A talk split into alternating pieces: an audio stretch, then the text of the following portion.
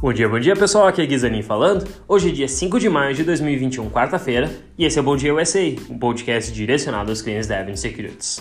Primeiro eu vou falar de ontem. O SP500 caiu nessa última terça-feira em meio à venda das Big Techs e também de ações de alto crescimento, que acabou apagando o forte início de mês que a gente teve nos últimos dias. O Dow Jones subiu 0,06 levemente, já o SP 500 caiu 0,67 e o Nasdaq das grandes empresas tech e biotech caiu 1,88%. Os grandes destaques: Apple, que é a maior empresa de capital aberto dos Estados Unidos, caiu 3,5%. Alphabet, que é o pai do Google, perdeu 1,6%. Facebook caiu 1,3% e até a fabricante de carros elétricos Tesla caiu 1,7%.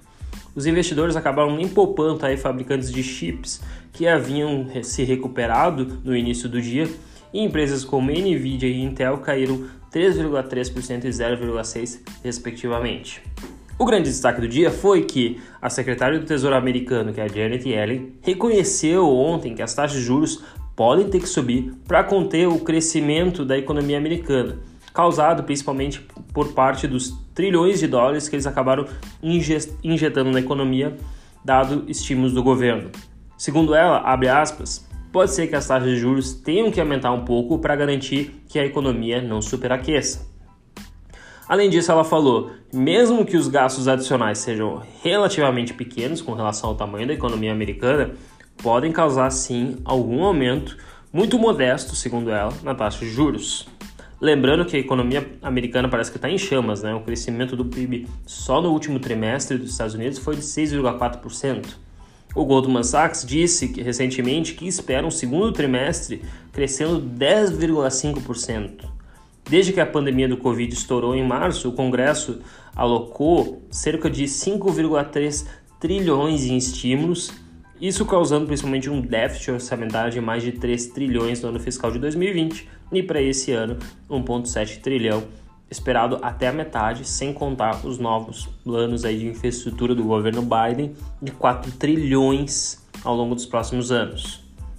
Embora Yellen tenha dito que os Estados Unidos precisam se concentrar na responsabilidade fiscal de longo prazo, ela também disse que gastos aí em questões centrais para o governo estão sendo ignorados há muito tempo e que ela espera aí que principalmente essa possibilidade de aumento inflacionário venha também com crescimento econômico e que isso seja benéfico para o país. Lembrando que o presidente do Fed atual, que é a Janet Yellen já foi presidente do Fed, mas o atual é Jeremy Powell, disse que a principal ferramenta para controlar a inflação é por aumento de taxas de juros. Então, assim, se a Yellen, que entre 2014 e 2018 manteve a taxa de juros entre 0% e inflação ancorada em 2%, pode ser que ele seja de um approach um pouco diferente e faça os juros subir. Não à toa que ontem as empresas tech sofreram mais, principalmente com esse discurso da Yellen. Já falando de petróleo, os contratos WTI, que é o contrato é, de, Nova, de Nova York, não, desculpa, dos Estados Unidos, subiu 1,86%, enquanto no Brent da ICE subiu 1,95%. Os maiores destaques foram os ativos financeiros, XLF subindo 0,49%. Lembrando que ontem foi um dia de forte queda para a maioria da, dos setores, tirando o setor financeiro e petróleo que subiram levemente. E na ponta negativa, como eu comentei, o setor de tecnologia XLK caindo 2,04% e biotecnologia XBI caindo 3,9%. Já o dólar subiu 0,21 ontem, cotado 5,4302, em dia de pouca movimentação, à espera da reunião do Banco Central Brasileiro que acontece hoje e deve ter impactos na moeda americana. Lembrando que é esperado que suba 0,75 juros no Brasil, se vier um aumento de 1% ou mais, que não é o que o mercado aposta, isso poderia causar um pouco aí mais de pressão no dólar. Caso ele fique 0,75, a gente não tem um trigger tão relevante que possa movimentar o mercado. Agora vamos falar de hoje. Na madrugada, no continente asiático, as ações operaram em queda. O índice Xangai caiu 0,81 e o Nikkei fechou em 0,83. Entretanto, na Europa, falando agora às 8h30 da manhã, em horário de Brasília, a Eurostox opera em alta elevada, 1,33%. O CAC 40, índice francês, sobe 0,78, o DAX, índice alemão, sobe 1,35 e na Inglaterra o FTSE 100 sobe 1,31. Já os futuros americanos, a gente tem o Nasdaq subindo 0,59, o S&P 500 subindo 0,30 e o Dow Jones subindo 0,19. Um pouco mais modesto que na Europa, mas pelo menos positivo, diferente da regi região da Ásia. Já na agenda, a gente tem uma, uma agenda bem movimentada hoje, com relação aí, já saíram dados de PMI nos Estados Unidos que foram importantes, que devem impactar o mercado, talvez por isso que a gente não esteja subindo tanto. Além disso, a gente tem reunião do Banco Central Brasileiro, como eu comentei, e a gente tem resultados nos Estados Unidos de empresas importantes, como PayPal, Uber, Etsy, GM, Mercado Livre, entre outras. Agora vamos falar de balanços? Falando de empresas importantes, eu acho que eu vou comentar Activision Blizzard, nossa, desculpa, Activision Blizzard, aquela empresa de games que muita gente conhece, quem lembra aí e gosta de Call of Duty, entre outras, vai gostar dos resultados. A gente também tem CVS Health Corporate, que é a gigante aí de assistência médica e farmácia americana. E principal, a gente vai falar também de Ferrari Race. Quem aí já pensou em comprar uma Ferrari? Não sei se depende você pode comprar um carro, mas eu tenho certeza que você pode ser sócio do cavalo vermelho mais conhecido aí do mercado automotivo. Mas primeiro vamos começar com CVS Health Corporation, código CVS. A CVS, que é a gigante do setor de assistência médica e farmacêutica, divulgou na manhã de ontem seus resultados referentes ao primeiro TRI de 2021, com números que, novamente, como a gente tem visto nas últimas semanas, superaram as estimativas de Wall Street. As receitas totalizaram 69,1 bilhões, um aumento de 3%, 3,5% no ano contra ano, e um lucro ajustado por ação de 2,04 dólares, avançando 6,8% no ano contra ano. A empresa também ajustou para cima suas projeções para 2021, o que isso é importante e positivo. Não por acaso, o mercado acabou vindo aí é, bem forte no dia de ontem e as suas ações subiram 4% na contramão do índice americano, que fechou um índice, o dia em queda, né? A CVC, lembrando que, desculpa, CVC não, CVS, né? CVC é a que a gente conhece no Brasil. CVS é assistência médica e farmacêutica. Ela atua em três grandes segmentos para a gente destacar.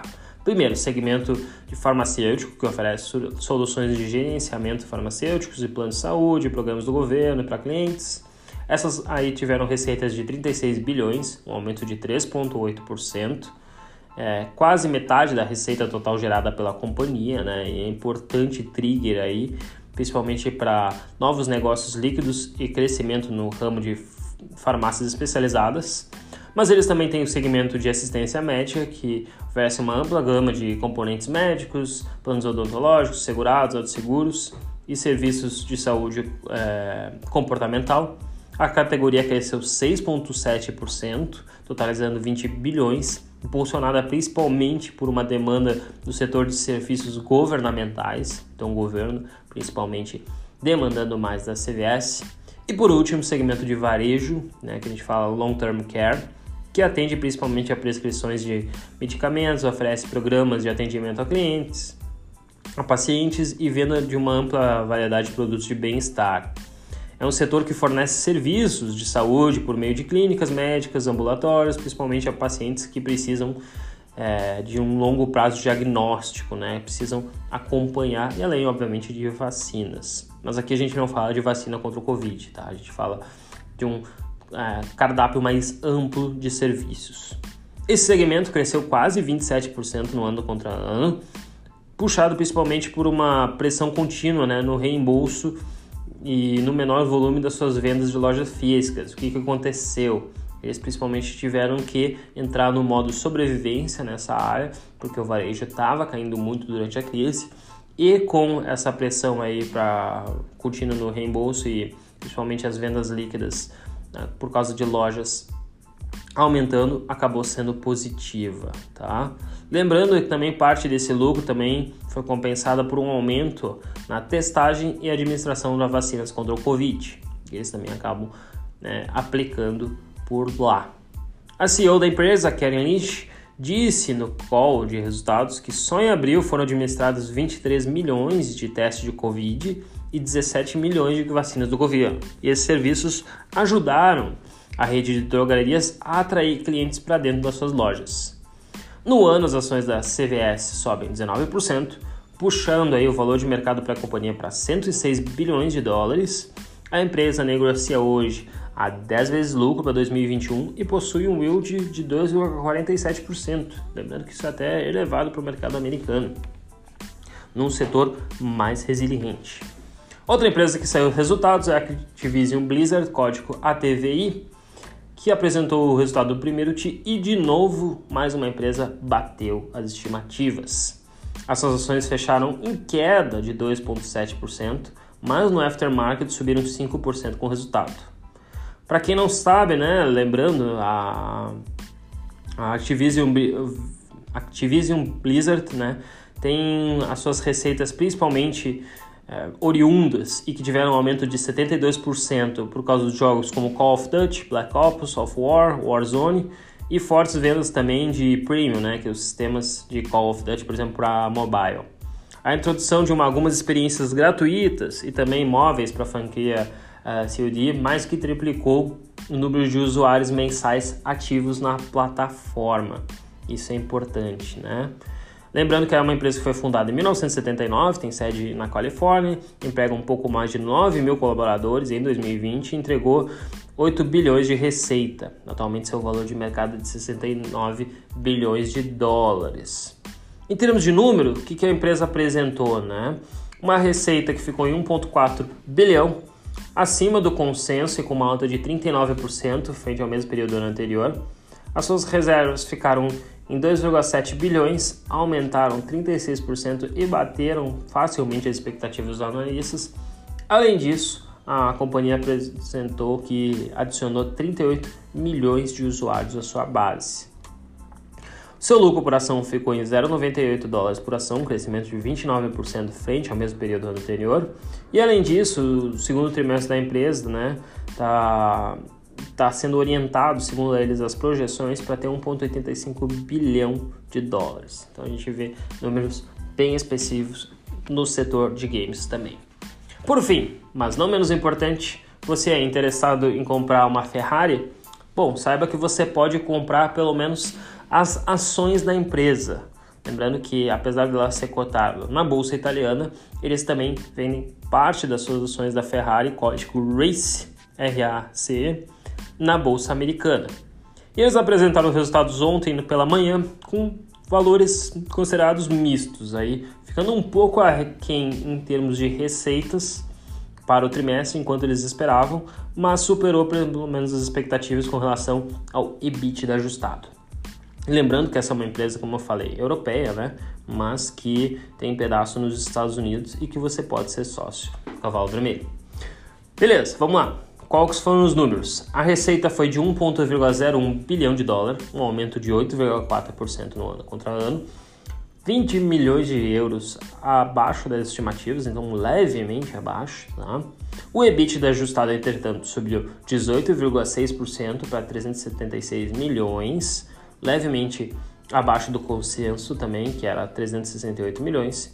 E o lucro por ação foi de 1,11 euros, tá? Lembrando que quando você está negócio negociando nos Estados Unidos, eles já convertem para dólares, mas essa aí é um valor ah, acima do esperado. Eles esperavam 1,06, então 0,5 euros acima. As remessas, remessas de carros no trimestre foram de 2.771 unidades, um aumento de 33 unidades, que é 1,2% com relação ao trimestre anterior. Lembrando que a Ferrari, o objetivo dela não é ter aumentos expressivos na venda de carros, muito pelo contrário, é manter um crescimento saudável, mas ainda assim baixo. E lembrando que, apesar do impacto na pandemia do Covid em 2019 ter fechado alguns negócios, é, isso aí principalmente acabou se refletindo nos últimos trimestres e não no primeiro trimestre do ano passado. A empresa apresentou no ano passado um primeiro trimestre muito forte, mesmo iniciando a pandemia, porque já existiam muitos pedidos é, em andamento e ela começou a sentir os impactos do coronavírus depois, quando começaram a faltar peças e ela teve que parar um pouco a produção. Além disso, as entregas aí no trimestre foram impulsionadas principalmente pela venda dos carros da família F8 e pelo GTS 812, para quem não conhece. Ainda a gente também tem o SF90 Stradale e a Ferrari Roma, que permanecem na fase de ramp out, né, que eles estão fazendo vendas cada vez é, mais elevadas nessas duas, nesses dois carros, nesses dois modelos, né? Já na família 488 Pista e a Ferrari Portofino foram eliminadas das vendas, então você já não consegue comprar mais se você quiser. Além disso, a gente tem os modelos Ferrari Monza SP1 e SP2, que são modelos da linha bem especial Premium, que são os modelos mais caros que continuam a ser entregues em linha com o planejamento da produção, mesmo com as paralisações da empresa no meio do ano passado. Comentando um pouco mais de resultados e perspectivas, o CEO da empresa, que é o John Welkman, disse que esse forte começo é um bom orgulho para a empresa para o resto de 2021 e é um testemunho principalmente da resiliência do modelo de negócio. Lembrando que a Ferrari é tratada como um bem de luxo, apesar dela ser intensa em capital como uma montadora, a gente vê ela negociando a múltiplos elevados, assim como empresas, por exemplo, como Tiffany, Louis Vuitton, entre outras, que é, conseguem apresentar margens mais elevadas. Já olhando para o futuro, a empresa espera que medidas prudentes que eles tomaram em 2020 e também estão tomando em 2021 continuem e que as despesas aí, principalmente em resposta à emergência do Covid, adiem em um ano a realização de alguns projetos. Então, algum, alguns carros que eles estavam é, esperando lançar para o final desse ano devem começar a ser apresentados no início de 2022. Isso fez com que batesse um pouco nas ações, elas caíram 4,65% no dia de ontem, mesmo com esse resultado em tom misto. Se a gente olhar a rentabilidade no ano contra ano está no 0 a 0, então ela estava subindo 5%, mas com a queda de ontem praticamente é, estabilizou os resultados.